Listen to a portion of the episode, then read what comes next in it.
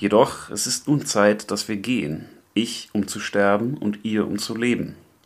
Wer aber von uns beiden zu dem besseren Geschäft hingehe, das ist allen verborgen, außer nur Gott. Das ist der Schluss der Apologie, also des Sokrates Verteidigung von Platon. Und wir reden heute darüber, wie man über den Tod sprechen kann. Und ein erster Anhaltspunkt äh, liegt schon im Zitat, nämlich mit einer gewissen Zurückhaltung. Ja, und es ist auch diese Zurückhaltung, die gleichzeitig erklärlich macht, woher dieses Thema rührt. Ähm, unsere vorübergehende Abwesenheit, zum Glück vorübergehende Abwesenheit, äh, erklärt sich auch von daher äh, und hat uns beiden ähm, dann doch irgendwie dieses Thema geradezu aufgenötigt, nicht zuletzt mit Blick auf Ostern, quasi als Warnung an all die, die gestorben sind, ob sie es nochmal auf sich nehmen wollen, ob es sich überhaupt lohnt. Oder äh, was dabei verloren gegangen ist. Ja. Aber mindestens der Podcast soll auferstehen. genau. Denn die Frage, die uns heute beschäftigt, ähm, ist zuletzt tatsächlich die, wie man damit umgeht. Und umgehen heißt natürlich auch, wie man darüber spricht.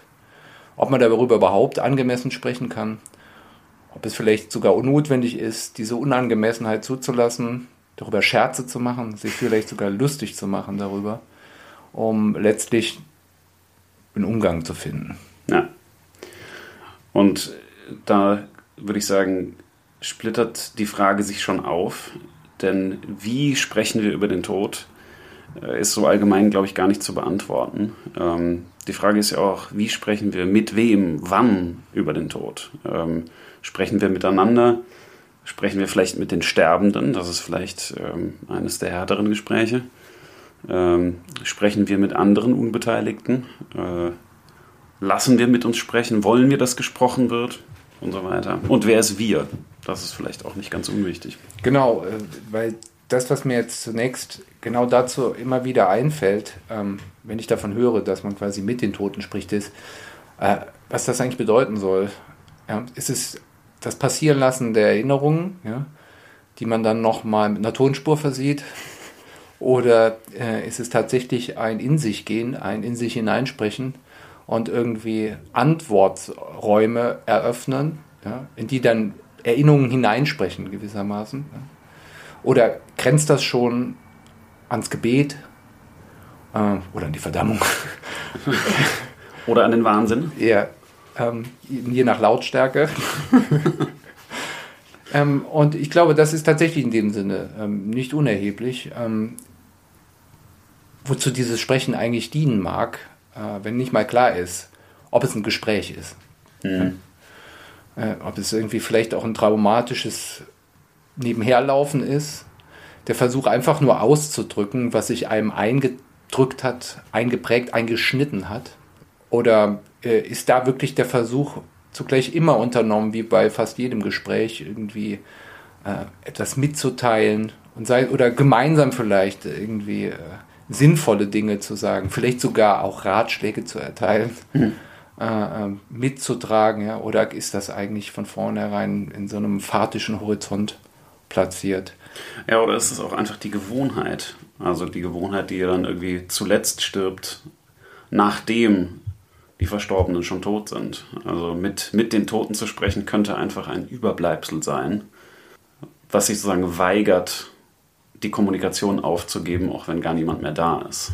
Vielleicht ist das einfach ein, ein Nachhängen in eingefahrenen Bahnen. Das mag auch sein. Ja, auch daran finde ich interessant, dass man vielleicht in keiner Situation deutlicher erfahren kann, inwiefern das Sprechen eine Tätigkeit ist, die man nicht von einer fest umrissenen Subjektwarte aus betreibt, sondern tatsächlich im Sinne eines Gesprächs man darin vielmehr seinen Ort findet.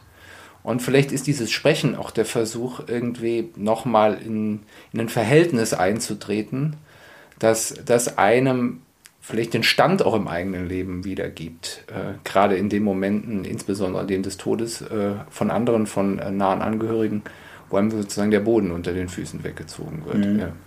Und so ist es tatsächlich auf eine schöne, gleichzeitig aber auch äh, demütig machende Weise. Es ist auf jeden Fall wichtig, offenbar. Also wenn das Sprechen diese Funktion erfüllt, ähm, ob jetzt mit den Verstorbenen, wo man dann auch irgendwie drüber nachdenken kann, mit wem oder was redet man dann natürlich noch, äh, sondern auch mit anderen. Also äh, wenn wir die Frage stellen, wie sprechen wir über den Tod, dann muss man sagen, vielleicht mit einer gewissen Notwendigkeit. Mhm. Vielleicht ist das was, was äh, eine, eine Not im Hintergrund hat. Einfach weil das auch was ist, was so, ähm, ja, du sagst, einem den Boden unter den Füßen wegreißt, was so absurd ist, was sich eben dann zum Beispiel in, einem weitergeführten, in der weitergeführten Gewohnheit des Gesprächs noch manifestiert, dass man sozusagen weiterspricht, obwohl niemand mehr zuhört, ähm, dass da diese Spannung da ist, zeigt, dass man trotzdem immer weitersprechen muss oder vielleicht will ab einem bestimmten Zeitpunkt. Vielleicht nicht sofort, vielleicht nicht immer, aber es scheint eine gewisse Notwendigkeit zu geben, sich darüber ins Benehmen zu setzen. Vielleicht müssen wir auch sprechen, weil wir sprechen können. Also wenn wir gar nicht die Möglichkeit hätten, darüber nachzudenken, gemeinsam zu reflektieren, sondern halt irgendwie wie die Tiere sozusagen kurz äh, in, in einer Trauerphase und dann wieder auf wären, dann ähm, wäre da vielleicht auch gar nichts dran. So, wenn, wir, wenn wir es nicht könnten, müssten wir es auch nicht. Und wie verhält sich dazu das Schweigen? Da gibt es natürlich unterschiedliche Arten des Schweigens. Also es gibt, glaube ich, eine Art des Schweigens, die ausdrückt, dass man einfach nichts dazu sagen kann. Und natürlich ein Schweigen, was äh, ausdrückt, dass man nichts sagen will. Hm. Und das Nichts sagen können ähm, hat eben wiederum mit dieser Absurdität zu tun. Weil manchmal gibt es da einfach nichts zu sagen. Äh, dann muss man es natürlich auch nicht forcieren. Gleichzeitig scheint er aber auch nicht schwieriger zu sein, in so Momenten wie ein Schweigen aushalten zu können. Weil dieses Schweigen oft von vornherein eben mit äh, ja, Gefühlen einhergeht, die einen quasi überfallen. Ja? Mhm. Es sind die Momente des Schweigens, in dem einem die Tränen hochsteigen, gerade da, wo sozusagen die Erinnerungen heiß laufen im Kopf. Es können natürlich Momente auch des Sprechens sein in der gegenseitigen Erinnerung, die, die einen ergreifen.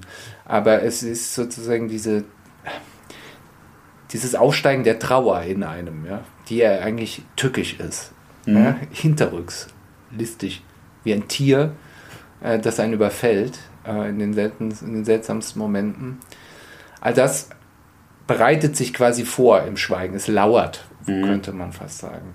Ja. Zumal das Schweigen ja selber auch immer ähm, das des Todes ist. Also der Tod bedeutet ja nicht zuletzt, da wird dann jetzt geschwiegen. Man spricht nie mehr mit dieser Person. Und äh, im, im Schweigen, was du beschreibst, ist dieses Nie halt sehr anwesend. Und ich glaube, wenn man irgendwie miteinander redet, auch, auch in Erinnerungen, dann gibt es so eine Form von Lebendigkeit. Und im Schweigen kann diese, äh, dieses Ultimative sich so ranpirschen. Aber müsste man da nicht nochmal unterscheiden zwischen Schweigen und Stille? Mach mal. naja, Schweigen scheint ja ähm, eine Form irgendwie des, des Nichtsprechens zu sein. Aber nicht etwas, was man vielleicht als unsprechend irgendwie bezeichnen könnte, äh, in der Stille. Klar, man kann immer noch aus der Stille etwas heraushören wollen. Aber ich glaube, man kann schon ziemlich klar unterscheiden ob man quasi projiziert oder sogar um Projektion ringt, mhm. ja, sozusagen heraufbeschwört mit dem Sprechen äh, und dem, äh, mit dem Hören. Oder ähm, äh, ob es da tatsächlich einen Widerhall gibt, ja, und sei es auch nur quasi eine Resonanz, die einem zu verstehen gibt, äh, dass das letzte Wort noch nicht gesprochen ist.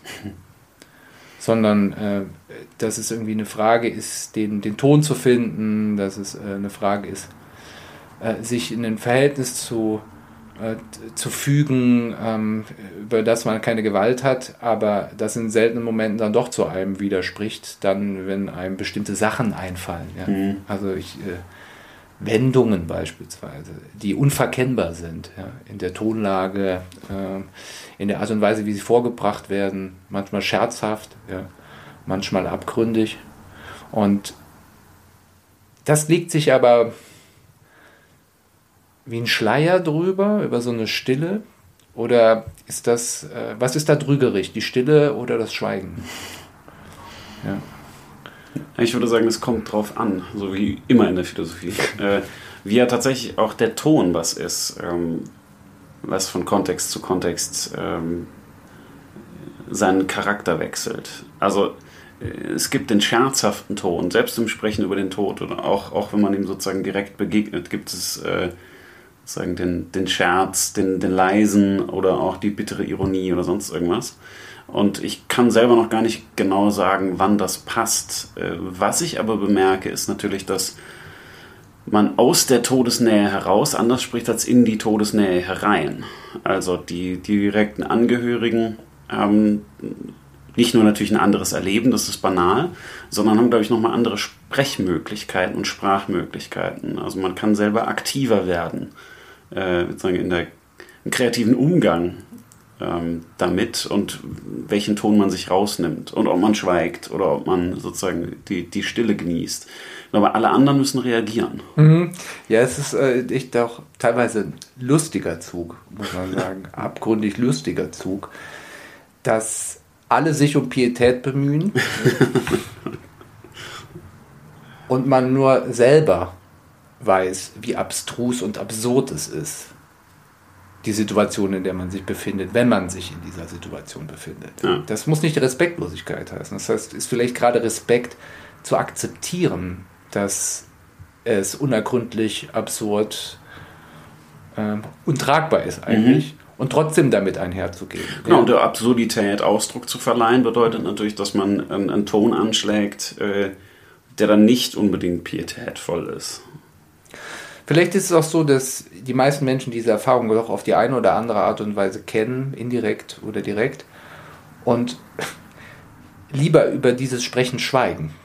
Das ich auch tue. Denn es sind, es, äh, das ist auch eine Erfahrung, äh, die ähm, ich immer wieder mache. Ähm, Menschen öffnen sich, wenn dieses Thema aufkommt. Mhm. Ja.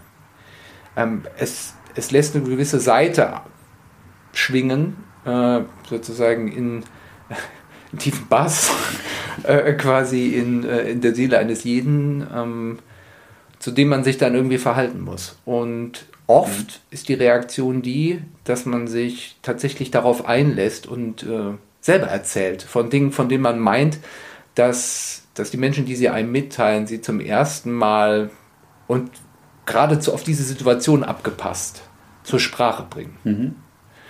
Also es ist so, als ob für einen kurzen Moment irgendwie die Maskerade der Welt fällt und jeder sich wiederfindet äh, in dieser seltsamen Distanz, in die keiner eigentlich getrieben werden will, aber die einen zuweilen heimsucht und dazu nötigt, sich zu verhalten. Und das heißt nicht nur den, den Entzug, den Verlust zu verkraften, sondern sich als Zurückgebliebenen, ähm, man muss es fast so äh, trocken sagen, bei Laune zu halten. Mhm. Ja?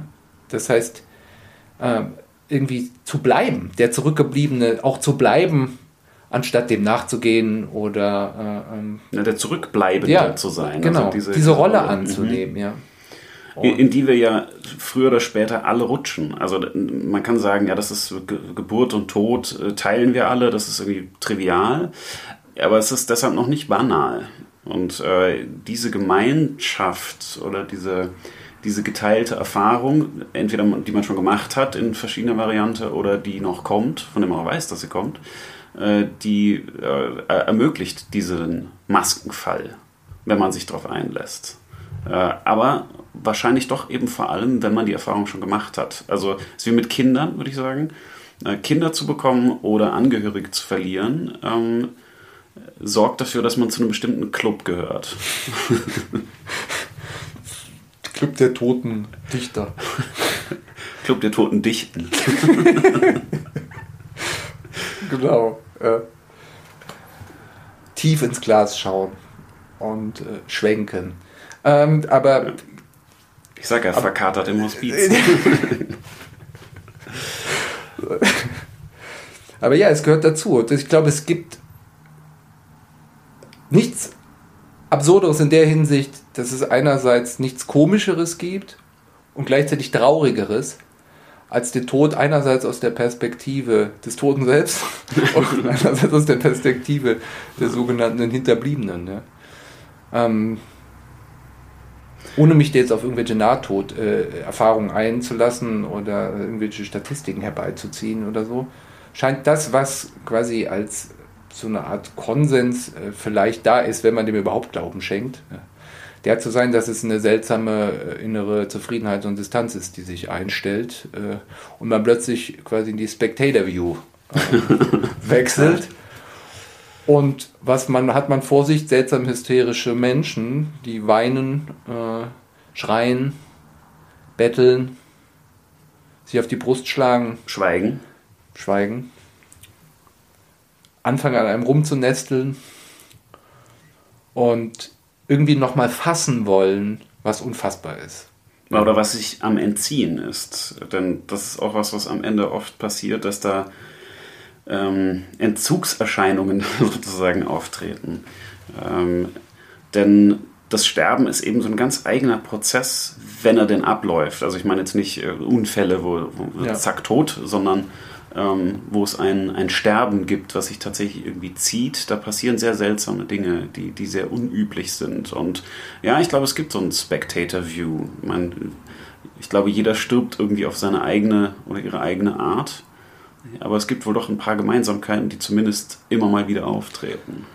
Ja, weißt du was,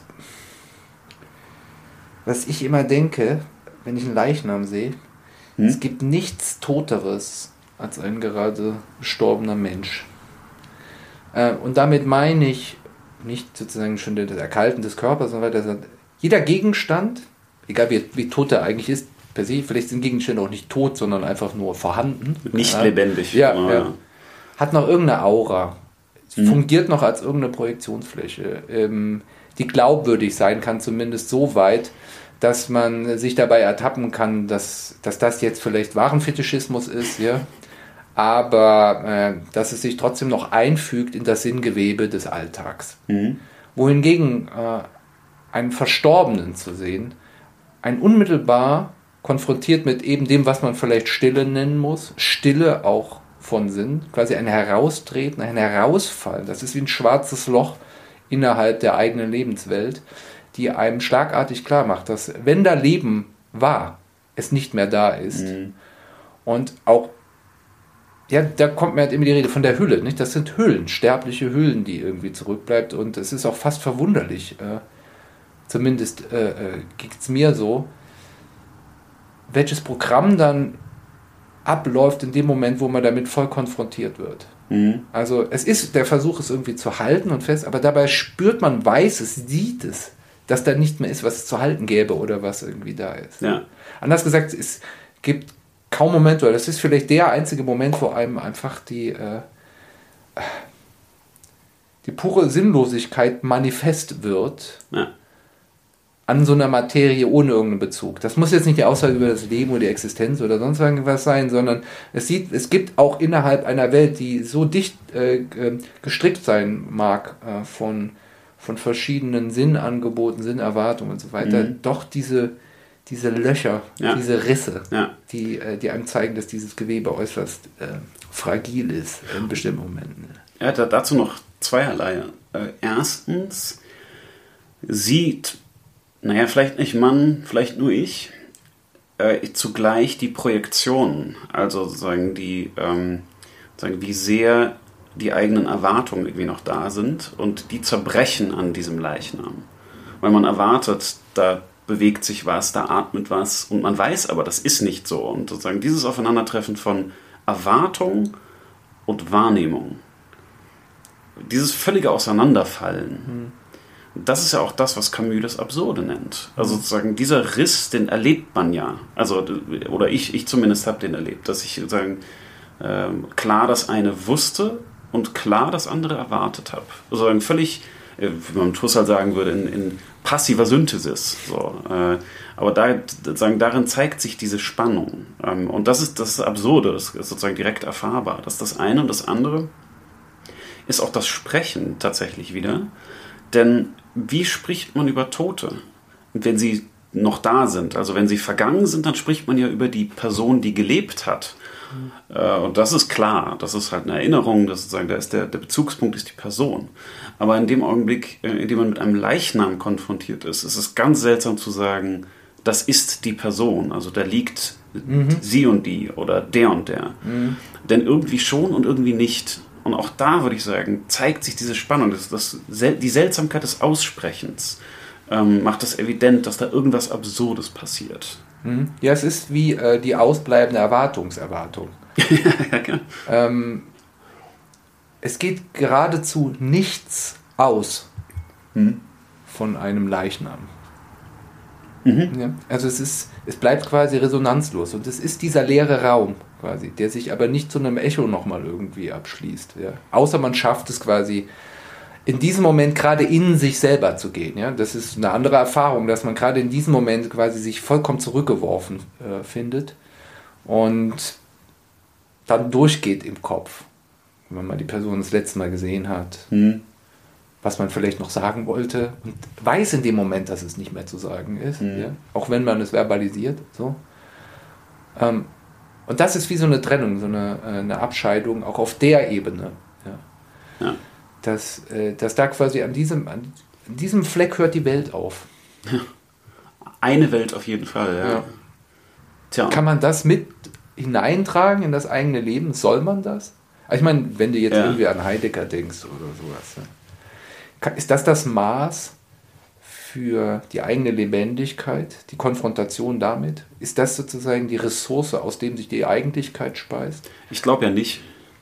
Also meiner meiner Erfahrung nach ist das Ganze wirklich sinnlos. Also sozusagen das als absurd zu betrachten oder als sinnlos zu betrachten, ähm, bedeutet eben auch, glaube ich, zu sehen oder kann bedeuten zu sehen, das bedeutet halt wirklich nichts. Weil gut, dann kann man irgendwie denken, ja, ich bin auch irgendwann tot. Das kann man aber auch so denken.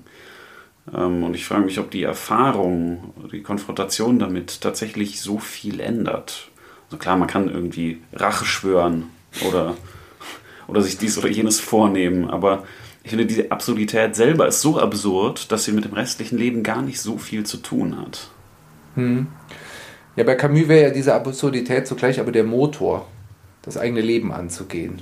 So, ja? Das, was quasi die, äh, die insgeheime Duracell äh, bei, bei Sisyphos immer wieder diesen gottverdammten Brocken vor sich hinzuschieben. Ja? Aber ich glaube, er hat zu diesem äh, Brocken noch ein lebendigeres Verhältnis äh, als zu äh, ja, also Leichnam. Der Fels ist auf jeden Fall zu Hand. Damit kann man was anfangen. Ja, auch wenn man ihn so tausendmal hoch und runter geschoben hat, ja. nimmt er auch Gestalt an. Ja. ja aber genau, ist das. Äh, oder, oder geht das noch tiefer oder quasi gar nicht tiefer? Bläst es, schneidet es quasi jede Tiefe weg und lässt einen einfach nur quasi an der, lässt einen nicht rein, lässt dann sozusagen an der mhm. Oberfläche äh, äh, zurück in diesem Moment. Ich glaube schon. Also zumindest äh, kann ich das so, kann ich das so sehen. Es gibt sozusagen eine, eine Endgültigkeit ähm, auch eben der, der Sinnentwicklung, die da aufhört. Also danach passiert ganz viel. Aber sozusagen der Tod selber, ja, scheint mir tatsächlich erstmal ein, ein sinnloser Stopp zu sein. Ja. Er kriegt dann vielleicht Sinn, wenn man es ins Verhältnis zum Leben davor setzt. Wie gesagt, das ist jetzt eine Erlösung. Ähm, kann ja auch so gewesen sein. Ich meine, es davon äh, oder wie man das sieht, hängt wahrscheinlich auch davon ab, wie zum Beispiel die Person, die da gestorben ist, ihren eigenen Tod betrachtet hat. Ähm, da kann es also sozusagen noch so eine Sinnglocke geben, dass man sagt, zum Glück ist es endlich vorbei. Ähm, also nicht, nicht nur, wenn man die Person gehasst hat, sondern vielleicht, weil man, gerade weil man sie geliebt hat und ihr gewünscht hat, dass die Schmerzen aufhören oder so.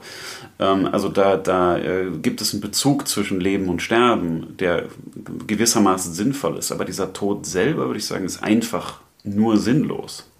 Erstmal. Ja, schon der Name Tod ergibt ihm fast zu viel Bedeutung. Ja als ob er auf was deuten würde. Ja, ja ein Ding. Ja, ja. Das ist eh die Frage, ob Bedeutung nicht eigentlich sozusagen auf etwas hingedeutet werden meint.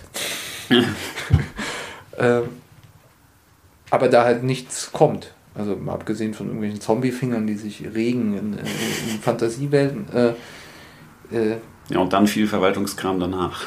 ja, und ich, die Frage, die ich mir auch gestellt habe, war für einen Moment, was passiert, wenn jetzt doch ein Auge aufging? Ja. Ja, die, die habe ich mir ja, auch gestellt. Also wäre das Freude oder der pure Horror gewesen? ich war mir unsicher, ehrlich gesagt. Äh, ja, oder sich ein Finger bewegt oder irgendwie so. Es ist, du hast es Endgültigkeit genannt, nicht? Es ist auch das Ende eines der Gültigkeit. Also es ist so, Mhm. ähm, es ist weg. Ja. Es ist ein Weg. Es ist nur noch irgendwie, es ist eine Referenz, meinetwegen, ja. Aber es hat sozusagen keine Bedeutung mehr. Diese Ebene äh, Ja. funktioniert nicht mehr in diesem Sinn. Und selbst die Referenz ist, wie ich ja vorhin schon angedeutet habe, irgendwie unklar, weil spricht man jetzt über den Leichnam, spricht man über die Person.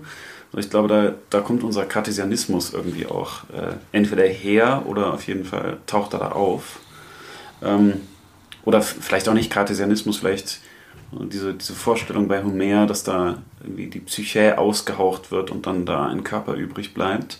Also das, was fehlt und das, was auseinandergeht, das scheint mir da sehr evident zu sein. Also selbst ähm, wenn man nur meint, und ich gehöre zu den Menschen, dass der Körper einfach irgendwann ausgeht, also die, die Person ist eine, dann bin ich ein bisschen aristotelisch, äh, Person als Funktion eines Organismus irgendwie sieht und dann sagt, der Organismus ist jetzt fertig, so, der, der macht nicht mehr das, was er soll, der funktioniert nicht mehr, die Funktion ist weg, damit ist das Bewusstsein weg, damit ist irgendwie die Person erloschen in gewissem Sinne. Selbst wenn man das glaubt, gibt es da, ähm, oder selbst wenn man davon ausgeht, gibt es doch irgendwie die Evidenz der Scheidung zwischen zumindest dem, was vorher Person war, ohne dass man davon ausgehen muss, dass das jetzt irgendwo ist, und dem, was da übrig bleibt. Und dieses Übrigbleiben ist halt das Absurde. Weil ja die Person äh, assoziiert ist mit Sprechen, Gesten, äh, Bewegung und das ist alles weg. Äh, und was übrig bleibt, hat damit in gewissem Sinne nichts zu tun und in anderem Sinne natürlich schon. Ja, das ist interessant. ähm, Es ist nämlich nicht einfach ein Rest, der da bleibt, Mhm. sondern dieser Leichnam ist zu viel. er, Ja, ja, er ist ja, zu viel. Es ist einfach. Ähm, glaube, Kleiner, der das wirklich erlebt hat im gewissen Alter, verliert in diesem Moment schlagartig all das, was die Person ausgemacht hat. Mhm. Dafür ist sie zu präsent, auch noch in der frischen Erinnerung. Mhm. Gerade kurz zuvor und so weiter und so fort. Aber plötzlich tritt da was in Erscheinung, was aber nicht wirklich in Erscheinung tritt, sondern also einfach, einfach nur vorhanden da liegt. Mhm.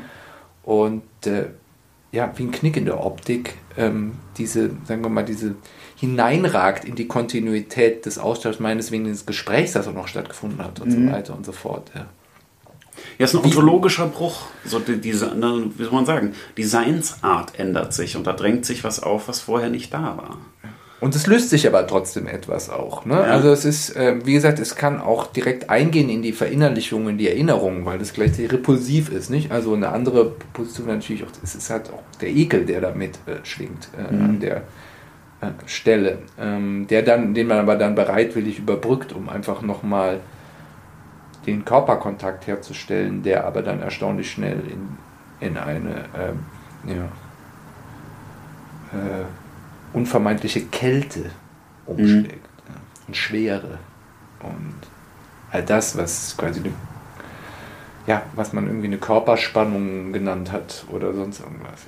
Ja, Ja, Wärme im doppelten Sinne fehlt Ja. halt. Also das ist ja nicht das Organismische, sondern. Wärme auch als Verhaltung so, und als, als Personales und das, das fällt halt alles weg. Ja, und vor diesem Hintergrund ähm, ist es, glaube ich, auch keine unerhebliche Frage, ähm, wie man dann mit dem Leichnam umgeht, ob man ihn beerdigt, ob man ihn Mhm. ins Krematorium bringt und so weiter und so fort. Also ich muss ehrlich sagen, für mich ist die, die Verbrennung äh, der konsequente Gedanke, der sich äh, aus diesem Zustand ergibt. Ähm, Mhm. weil es dann das, was irgendwie gefühlt nur noch Materie ist, quasi in seine einzelnen Bestandteile zerstreut. Ja. Und zumindest an der Stelle das Ende vollendet. Ja, äh, sozusagen die Reduktion reduziert. Also du hast sozusagen irgendwie so einen Wechsel von Person zu oder von, wie soll man sagen, zum, vom Leib einer Person zum bloßen Körper. Und der Körper wird dann weiter reduziert. Also ich würde auch sagen, das äh, Aber- folgt halt irgendwie. Ja, vielleicht ist das aber auch noch ein verkappter Idealismus dahingehend, dass man das rein erhalten will. Ja, das wäre die Erinnerung. Also ich das fast das Gefühl habe, dass erst ab diesem Moment die Erinnerung freigegeben ist. Ähm, und mit Erinnerung meine ich dann jetzt nicht einfach nur ein paar Episoden im Kopf, sondern äh, ab diesem Moment ähm, verschwindet auch die Referenz gewissermaßen. Mhm. Ja. Die nochmal eine andere ist, äh, im vollen Bewusstsein vorm Grab zu stehen und äh, zu wissen, dass da quasi äh, ein Leichnam anwesend ist in seiner komischen Art. Ja. Verwesend. ja. ja. Ja, das stimmt. Also sagen, dass die, die Verfeuerung ist ja fast herakliteisch, dass man da nochmal was. Ja, es ist heidlich, ja. ja genau. Aber deshalb nicht falsch. Das ist übrigens natürlich ein weiterer großer Themenkomplex in, in der Frage, wie man spricht, äh, wie heidnisch, wie religiös, wie atheistisch, wie naturalistisch. Da, da tun sich schon Abgründe auf zwischen diesen verschiedenen Positionen. Denn mein Eindruck, zum Beispiel bei der, bei der Suche nach einem Motto oder einem Spruch, war schon, dass, ähm, oder ist immer noch, dass die meisten äh, Sprüche und Zitate und äh, Aphorismen zum Tod äh, vermeidend sind. Sozusagen diese Endlichkeit, diese Seltsamkeit und den Bruch nicht anerkennen, sondern dass man gesagt, ja, äh, hm, das ist jetzt ein Übergang in ein besseres Leben, aber ein Übergang in ein besseres Leben kann halt auch sein, ich habe im Lotto gewonnen und ziehe jetzt um.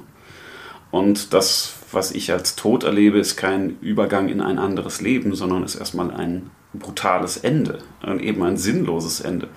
Und ich habe keine Ahnung, ob religiöse Menschen tatsächlich die Leichtigkeit empfinden, die darin eigentlich liegt, zu sagen, naja, das Leben ist vorbei, aber das nächste hat angefangen und es ist sowieso besser und in ein paar Jahren sieht man sich sowieso, Stichwort Auferstehung, also seien es auch ein paar zehntausend Jahre, je nachdem, wie lange man irgendwie im Fegefeuer sein muss.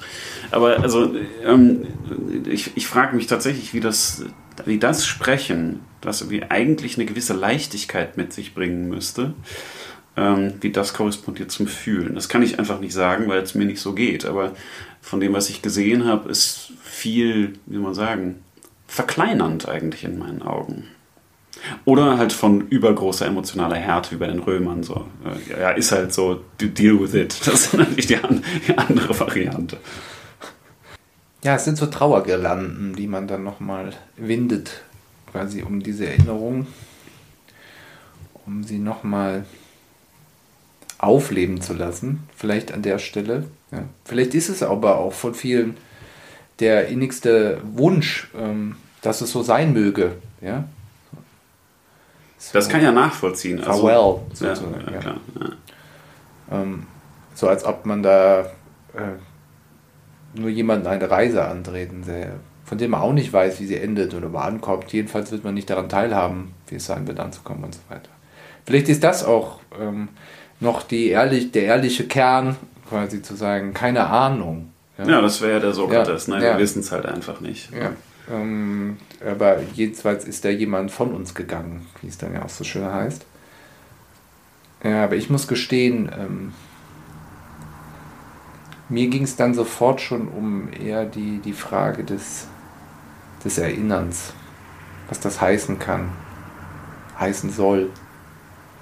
Ja was tatsächliches Andenken unterscheidet von Eindrücken, die man hat, die mhm. irgendwie aufploppen. Ja. Kann man, wie kann man eine Person sozusagen ehren in seiner Art, wie er war oder sie war? Ja, wie kann man diese Vergangenheit zu etwas Gewesenem und irgendwie in sich noch Wesendem, irgendwie Wesentlichen kultivieren? ohne zur Tagesordnung überzugehen. Mhm. Und das meine ich jetzt gar nicht so hart. Es ist, ähm, es ist ein Balanceakt. Einerseits muss man zur Tagesordnung übergehen. Und es gibt Rituale, die das ermöglichen, ja, und die das quasi framen und dazu gehört die Traueranzeige und das Ganze. Eine Bestattung. Genau, ja. weil das steht an. Ja? Ja, ja. Also genau das verlangt halt auch die Ehre des Toten oder der Toten, dass man jetzt wieder, ich kann gar nichts, bleib mal hier sitzen. Ja? ja. Äh, mal gucken, irgendwie lösen sie sich ja auf. Ja? die können halt auch nicht. das geht halt auch nicht. Sondern man ja. muss halt schon irgendwie zumindest Zugänge finden ähm, zur Alltäglichkeit. Andererseits aber droht dann natürlich die Frage der Verdrängung. Ähm, ist das überhaupt eine wirkliche Frage oder ist da nicht vielleicht einerseits die Trauer sowieso viel zu stark oder andererseits äh, äh, kann man das vielleicht auch einfach gar nicht, äh, das nur verdrängen, will es auch vielleicht gar nicht, ja, aber dieser Balanceakt eben, äh, sich, der Lebens, sich nicht der Lebenswelt entreißen zu lassen und trotzdem gerade in diesen Anfangstagen bei diesen Personen zu bleiben, hm. Die ja eigentlich schon aus den Augen verschwunden sind. Ja. Aber da scheint mir das Sprechen dann doch zu helfen. Und zwar ja. nicht, nicht unbedingt das Emphatische, nicht irgendwie, jetzt erinnern wir uns, weil sonst ist man wieder bei den Episoden. Also und, ja, und was auch schön so. ist. Und ja, was, was auch ne? schön sein kann. Aber danach kommt immer wie bei einer manisch-depressiven ähm, der Absturz. äh, ja, äh, sondern sozusagen die, die ähm, wie soll man sagen, es gibt ein, würde ich sagen, begleitendes Sprechen, was zum Beispiel ab und zu erwähnt, so war das oder so hat die Person das gesehen oder ähm, wie die Person das und das formulieren würde oder, oder sozusagen so ein, sagen, ja, ein, ein Mitnehmen, ähm, was stärker ist als vorher, ne? dass man nicht sagt, ähm, ich rufe da jetzt an, um zu gucken, was die Person sagt. Darum geht es nicht, sondern äh, dass es ähm, ein, ein Sprechen gibt, was halt ab und zu das noch bewusst hält. Ja. Die Art oder die Art auch des Urteilens und so weiter. Ja, genau. Ah, siehst du diesen Baum, diese roten Früchte? Hat er eine rot-grün-Schwäche? Zum Beispiel. ja, oder siehst du dieses Auto? Sie hätte es hässlich gefunden. Beziehungsweise äh, siehst du diesen Kommafehler. Sie hätte ihn abscheulich gefunden. So. ja. Genau, ja. Aber das ist es dann die Frage, nicht? Äh, kommt und meldet sich dann nochmal das Über-Ich, von dem man sich dann irgendwie äh, äh, noch nicht ganz befreit hat? Ja. ja. Ähm, oder ist es eigentlich eher das, den anderen erneut einladen äh, in, in die eigene äh, mhm. Lebenswelt, in die eigene Gemeinschaft? Ja. ja, oder sichtbar machen. Also ja. durch, das, durch das Sprechen und sagen einfach ein bisschen bewusster halten. Auch um, um vielleicht in diesem Bewussthalten dann trauern zu können. Denn verdrängen hieße ja nichts zu haben, worüber man trauert. Und das Bewussthalten, was dann auch traurig macht, erlaubt natürlich auch dann vielleicht das, das langsame Loslassen sagen, eine gewisse, gewisse Präsenz und die muss jetzt nicht verbal sein, also wir müssen es sich aufs Sprechen reduzieren, das kann auch einfach ein Andenken sein oder so ein Gefühl oder irgendwas, aber so eine gewisse Begleitung oder ein gewisses Auftauchen im Alltag ist wichtig, glaube ich, dass überhaupt sowas wie Trauer ablaufen kann. Ja, und aber woran arbeitet die Trauer? Ne? Und ich bin mir manchmal nicht sicher, ob sie nicht eigentlich, da wo sie gelingt, das Verblassen ermöglicht. Mhm. Also das heißt, ähm, es wird ja auch immer schwerer nach Jahren, ähm, sich wirklich zu erinnern äh, an das, klar, Fotos und so weiter, aber ähm, das Gesicht aufzurufen, die Stimme oder so, sofern sie nicht irgendwie archiviert ist, sich wirklich vergegenwärtigen. Ich glaube, man hätte trotzdem kein Problem, sie wiederzuerkennen. aber es ist fast so, als ob, wenn man jetzt schon bei Sokrates waren zu Anfang, ja, als ob äh, die Dinge quasi in die Ideensphäre abgleiten und dabei, ja, aber dabei irgendwie Strecke machen, ja, die man nicht so ohne weiteres mehr einholt. Ja? Mhm. Ähm, Trauer in diesem Sinne ist dann tatsächlich auch, ähm, klar, man muss immer ein Öffnen, die Welt und dann sich, und sie, sich verabschieden oder so. Was heißt das? Ja? Das heißt, die Dinge sein lassen, äh, wie sie sind. Und das heißt halt auch in, vor diesem Hintergrund nicht nur gerückt, zurückgelassen zu werden, sondern auch auf einen gewissen Punkt zurückzulassen. Oder weiterzugehen. Ja, ja, genau. Ja. Ähm, was sich ergibt eben daraus. Ja. Und dann ist es, ist eine gelungene Trauer eben auch äh, nicht alle Erinnerungen krampfhaft festzuhalten oder so, sondern sie, wie alles im Leben auch, ihrer Vergänglichkeit preiszugeben. Mhm. Und darin irgendwie auch ihren Werdegang zu achten. Ja? Also durchaus in, im, im Sinne einer Entelechie, also sozusagen ein, einer inneren Dramaturgie, die, die dem vorbehalten ist. Mhm. Da, wo Menschen leben, sind Erinnerungen gleichzeitig immer Parameter, mit denen man irgendwie, ich hatte es eben schon gesagt, die Erwartungserwartung steuert oder die einem auch ermöglichen, den anderen in die Verantwortung mhm. zu rufen. Ja, oder ihn auch zu maßregeln, ihn zu lieben, ihn zu schätzen, letztlich mit ihm aufzubauen äh, auf die Vergangenheit, in der Gegenwart, mit Blick auf eine Zukunft. Mhm. Aber vielleicht ist der Tod halt auch genau das, ähm, eben um eine Zukunft beraubt zu sein. Mhm. Und dadurch eben in der in der, in der Gegenwart, der Vergegenwärtigung dieser Erinnerungen, sie langsam, aber sicher sozusagen absinken zu lassen mhm. in ihre eigene Vergangenheit. Ja, das bedeutet nämlich eben beides. Also sowohl um eine Zukunft beraubt zu sein, weshalb ich übrigens auch immer bei Trennungen so todesähnliche oder sagen wir mal Zustände hatte, die an Trauer erinnern, klar. Also ich glaube, das ist, das ist ja. relativ weit verbreitet, weil ja. sozusagen eine Zukunft stirbt. Äh, nur halt nicht durch den Tod der Person, sondern durch, durch die Trennung. Ähm, also ja, Tod der Zukunft einerseits, aber eben auch natürlich Eröffnung der Zukunft. Denn ähm, das ist, glaube ich, das, was Trauer ermöglicht, sozusagen eine, eine offene Zukunft. Dass man die Bezüge nicht unbedingt kappt, sondern die werden ja gekappt. Und dass man mit diesem Kappen irgendwie zurechtkommt, das muss verheilen, um dann ja, zu verbleiben, auch verbleiben zu können. Und das wirkt ja immer weiter. Ähm, und das wirkt, glaube ich, auf ganz viele Art und Weisen weiter. Ich meine, du hast ja vorhin schon scherzhaft das Über-Ich angesprochen. Aber ich meine, gerade wenn Eltern im Spiel sind, die, die sterben, ähm, bedeutet es ja auch, das sind sozusagen die realen Vertreter und Verursacher von innerpsychischen Instanzen. Und die wirken ja sowieso weiter, beziehungsweise mit denen muss man sich ja auch auseinandersetzen. Während es die noch gab, sozusagen die, die realen Eltern, konnte man die halt wegschieben, beziehungsweise die waren halt für sich am Leben. Aber ich glaube, in dem Augenblick, in dem sie tot sind, ist halt die psychische Macht dann noch da. Ähm, die wird dann nicht weiter gestützt durch tatsächliche Erlebnisse, aber die wirkt ja weiter. Das sind ja nicht nur die Erinnerungen, sondern das ist ja das, was ich, was weitergegeben wurde. Mhm. Ähm, Wobei ich es oft auch so erfahre, dass ähm, gerade in diesen Momenten irgendwie der anfänglichen Trauer, äh, da ist natürlich auch viel Wut mit dabei und so, aber ähm, oft hat es auch ein bisschen Betrug, also den Charakter eines Betrugs an einem selbst. Also es ist auch, wie soll man sagen, als ob auch sozusagen diese Form der, das, was du jetzt als Über-Ich bezeichnet hast, sozusagen die Verantwortung, die man spürt, das Pflichtbewusstsein gegenüber und so weiter. Mhm dass das halt auch wie eine Narrenpause ist. Ja? Mhm. Die, ähm, die in dem Moment auffliegt. Ja? Also das ist auch ein seltsames Freiheitsmoment, vielleicht auch ein verwegenes Freiheitsmoment. Ja? Aber es gibt kaum Situationen im Leben, wo man so direkt auf die Dinge selber zu sprechen geht und wenn man so wenig Leute ertragen kann, die, äh, die sich darum bemühen, ähm, mhm so Pirouetten zu drehen.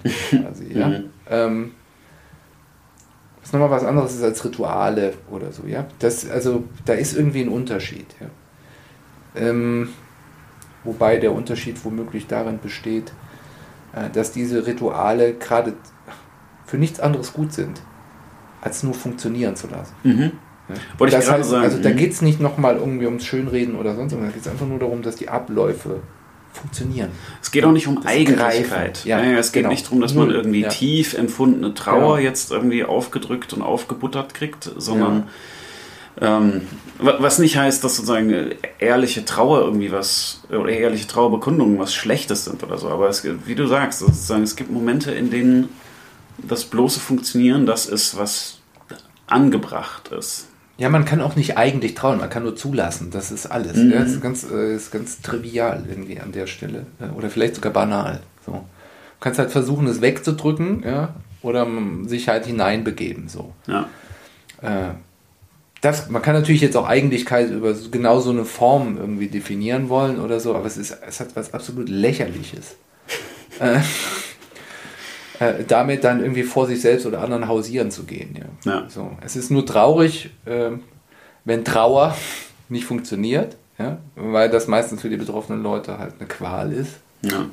Und keiner sucht sich das aus, nicht äh, eigentlich zu trauern oder sowas. Ja. Ähm, daher greift diese Kategorie vielleicht auch überhaupt nicht an der Stelle. Ja. Ähm, ja, umso unangenehmer ist der Versuch äh, der, der eigentlichen der eigentlichen Trauer, das sozusagen, äh, gerade bei den, nicht, nicht bei den Angehörigen, sondern bei dem, bei dem Umfeld. Weil, du auch meinst, ja, mitsterben quasi. Ja, ja genau. ja, nein. ja, eigentlich, ne? nicht Mann stirbt, sondern jetzt. Ja. ja. Es wird gestorben. ja. Es stirbt. Ähm, ja, das ist irgendwie, genau, das ist irgendwie komisch. Also ich meine, es kann auch pathologisch motiviert sein und so weiter, ja, aber äh, äh, sich da dann sozusagen äh, eine betretene Miene aufsetzen, ja, sofern sie dann aufgesetzt ist, um ja nicht quasi die Situation äh, von ihren mhm. Zumutungen zu unterbieten. Ja? ja. Aber es ist dabei ist es mal, dabei ist es ja. manchmal. Ja, aber das, weiß, aber das ist halt sozusagen Humor. Manchmal ist es einfach die höhere Form von Respekt. Äh, dem Nichts im Lachen Raum zu geben. Mhm. Aber ich wollte gerade sagen, es ist natürlich auch eine schwierige Situation als Außenstehender. Also man hat es in gewissem Sinne leichter als Betroffener. Also als Toter sowieso. Ja, ja.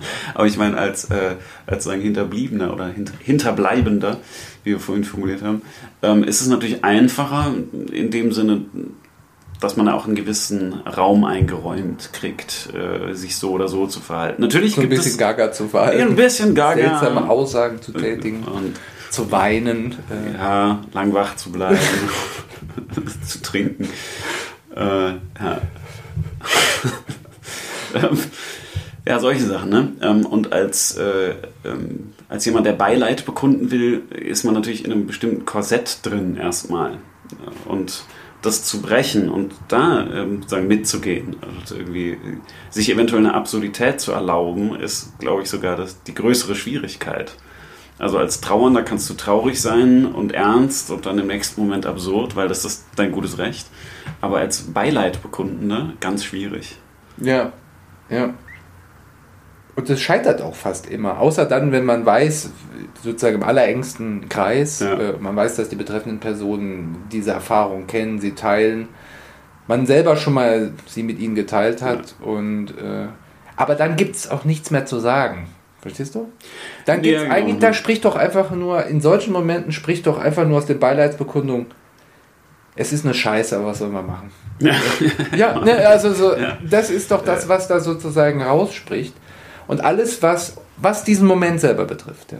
ja. alles, was darüber hinausgeht, spielt schon wieder in einem anderen Register.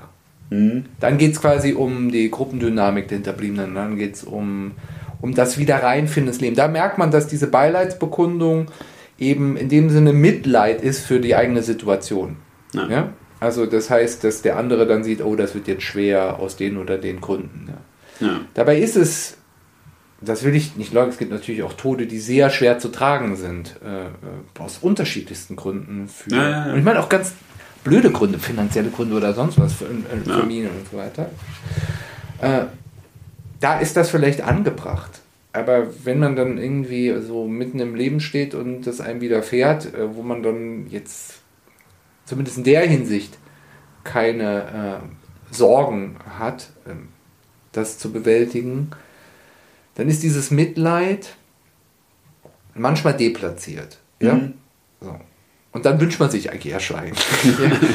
ähm, aber ja, ja. ja, und trotzdem ist es ja zumeist ein aufrichtiger Versuch, irgendwie zu signalisieren, dass man es sieht ja, und dass man es trägt. Ja, ja.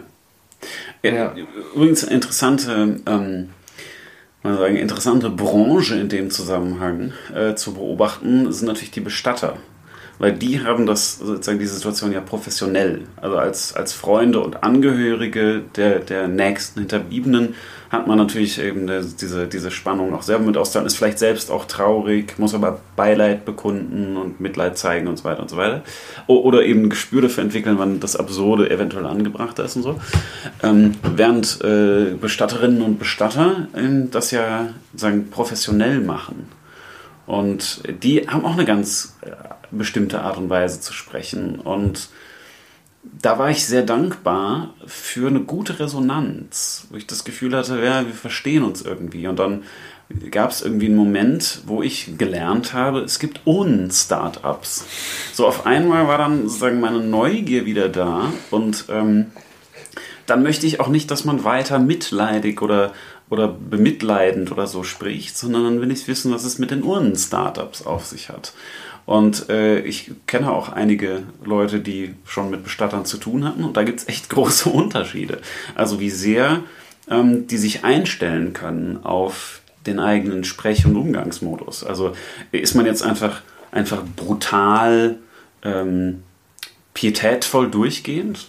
Das wäre auch eine eigene Form von Brutalität. Man denkt, ich, ich möchte mal ins Menschliche, ich möchte irgendwie eben zum Beispiel meine Neugier befriedigen oder ich möchte auch mal einen Scherz machen. Ja, oder einfach ein Investmentgespräch führen. Und ein Investmentgespräch führen, genau. Startup. Genau. genau. Äh, Okay. Wo kann man da Aktien kaufen? Bei mir, hier, hallo. genau. Zufällig. das vielleicht wieder auch ein bisschen unangemessen, aber, ähm, aber sozusagen, es, es gibt natürlich eine ganze Welt, die professionell mit dem Tod zusammenhängt und äh, die machen das unterschiedlich gut und das ist auch daran, finde ich, bemessen, wie sie mit einem reden. Ähm, auch Trauerredner oder Menschen, die das, den ganzen Prozess irgendwie begleiten, machen das schon sehr unterschiedlich gut, abhängig davon, wie sprechen. Ich glaube, die, da ist aber wirklich jetzt äh, Reden Silber und Schweigen Gold.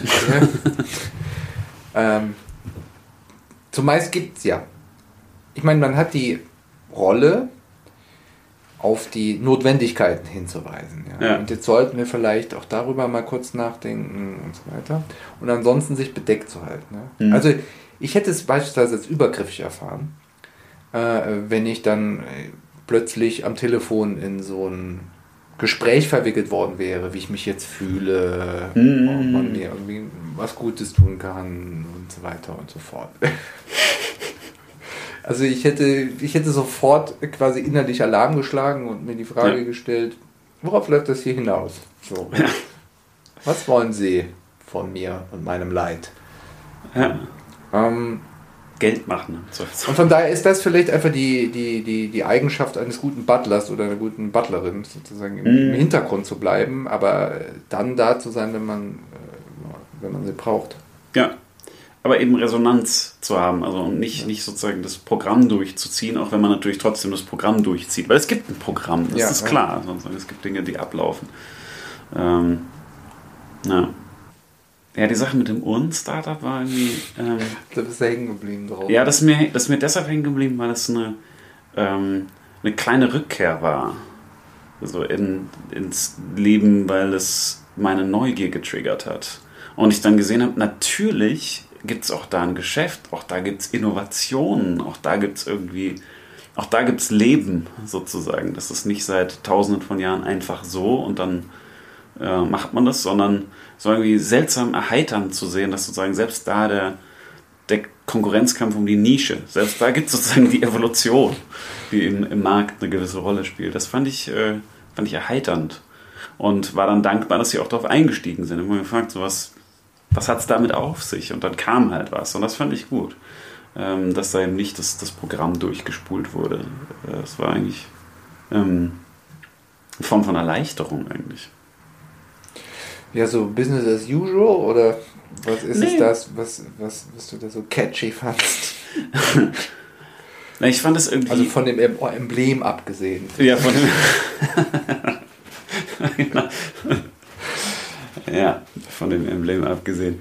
Ähm, nein, die, die, die Menschlichkeit am Ende. Das, äh, und, und zwar sowohl das, das Eingehen, also die, das, das, die Resonanz, dass ich das Gefühl hatte, mir wird jetzt nicht ein bestimmter Trauerprozess oder eine Art und Weise des Umgangs mit dem Tode aufgezwungen.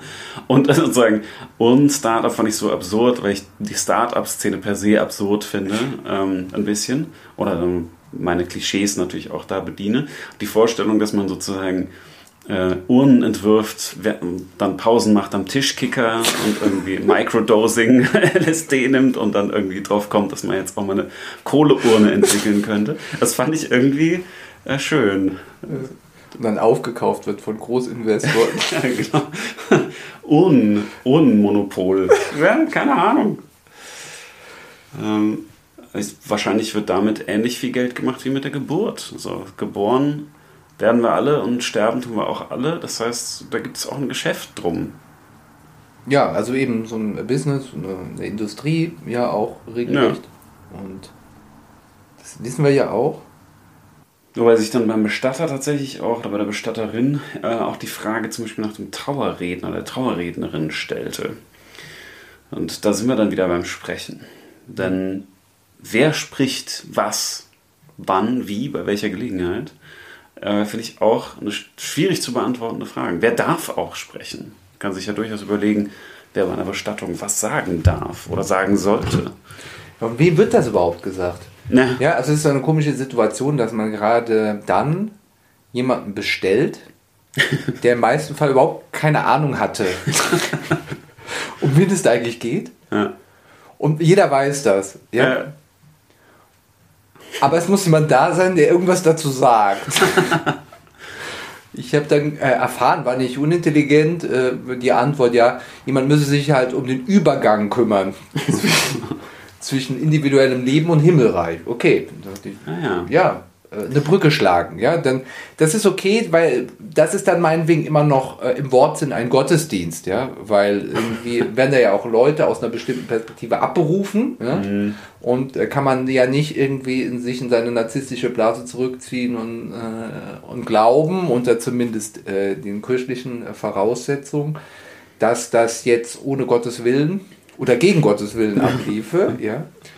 Und dann muss da irgendwie auch die Kommunikation stimmen. Kurzum, du brauchst halt einen Berater, Ein Vertreter. Genau, ein Vertreter, der, der annehmenden Stelle. der dann sozusagen die, äh, dafür sorgt, ähm, dass da die Formalitäten korrekt eingehalten werden. Gleichzeitig merkt, und das, damit könnte ich ja wirklich leben, wenn man das auch so trocken handhaben würde. Ja. Aber dann gibt es ja immer wieder diesen Zug, irgendwie das so persönlich einbinden zu wollen, obwohl jeder weiß, da wird nichts persönlich eingebunden. Da Ja. werden tatsächlich einfach nur äh, ein paar Floskeln gebildet, irgendwelche vagen Anhaltspunkte in den Testamenten ausfindig gemacht, die dann appliziert werden auf so allerweltseigenschaften. ja, von irgendwelchen Menschen und die zwei Erinnerungen, die, äh, die man sich noch gerade so notieren konnte äh, über die Tränen am Telefon oder sowas. Ja. Äh, keine Ahnung. Ja. Das heißt, Und- sprechen wir daraus über den Tod bei der Bestattung? Nach Schema F. Ja, auch das ist Teil eines Zeremoniells. Ja. Und das kann man entweder retten, indem man sagt, naja, da gibt es halt Abläufe, die gehen noch über das individuelle Leid hinaus, was es Ja. tragbar macht. Oder indem man es halt dafür kritisiert, dass es genau diese Form von Individualität äh, nicht ausfüllt. Ja, oder indem man es lässt. Ja. Also das ist natürlich auch eine Möglichkeit. Es verpflichtet einen niemand auf einen Pfarrer, Priester oder Trauerredner. Man kann Ja. das auch alles selber machen. Ja, genau. Und trotzdem sollte da irgendwie was gesprochen werden. Ja, Irgendjemand muss irgendwas sagen. Und da sind wir wieder bei der Notwendigkeit des Sprechens. Ja, ja, ja. Und interessant auch, dass im Nachhinein dann auch alle drüber reden müssen, ob das jetzt eine gute Rede war oder nicht. Ja, ja. Und wie der Leichenschmaus war. Ja, Und, ja.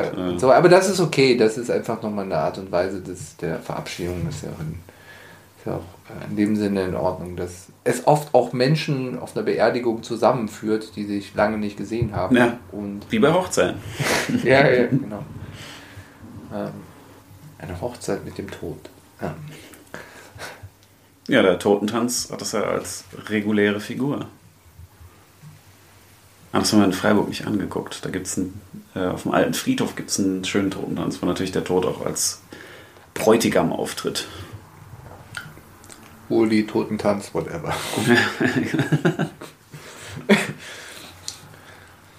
ja, das Sprechen, genau das ist es. Und irgendwann hat es halt ein Ende.